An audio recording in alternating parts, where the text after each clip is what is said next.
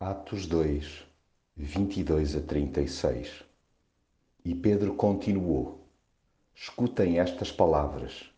Jesus de Nazaré foi um homem que teve a aprovação de Deus diante de todos vós, como viram pelos milagres, maravilhas e coisas extraordinárias que Deus fez por seu intermédio no vosso meio, como bem sabem. Jesus foi entregue conforme o plano previsto na sabedoria de Deus e vocês mataram-no, crucificando-o por meio de homens iníquos.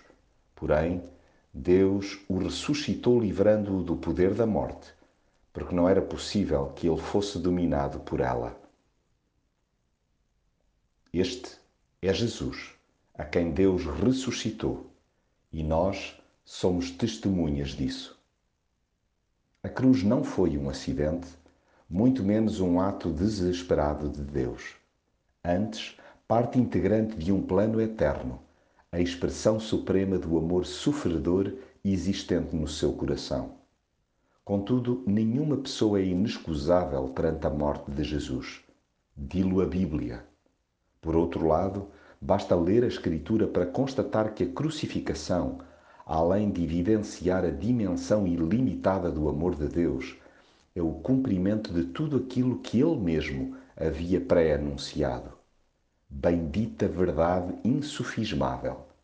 Saiba-se, pois, com toda a certeza, que a esse mesmo Jesus a quem vós crucificastes, Deus o fez Senhor e Cristo, ao qual Deus ressuscitou, rompendo os grilhões da morte, pois não era possível que fosse retido por ela.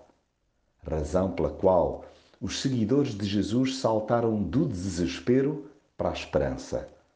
Ora, este Jesus, Deus ressuscitou, do que todos nós somos testemunhas.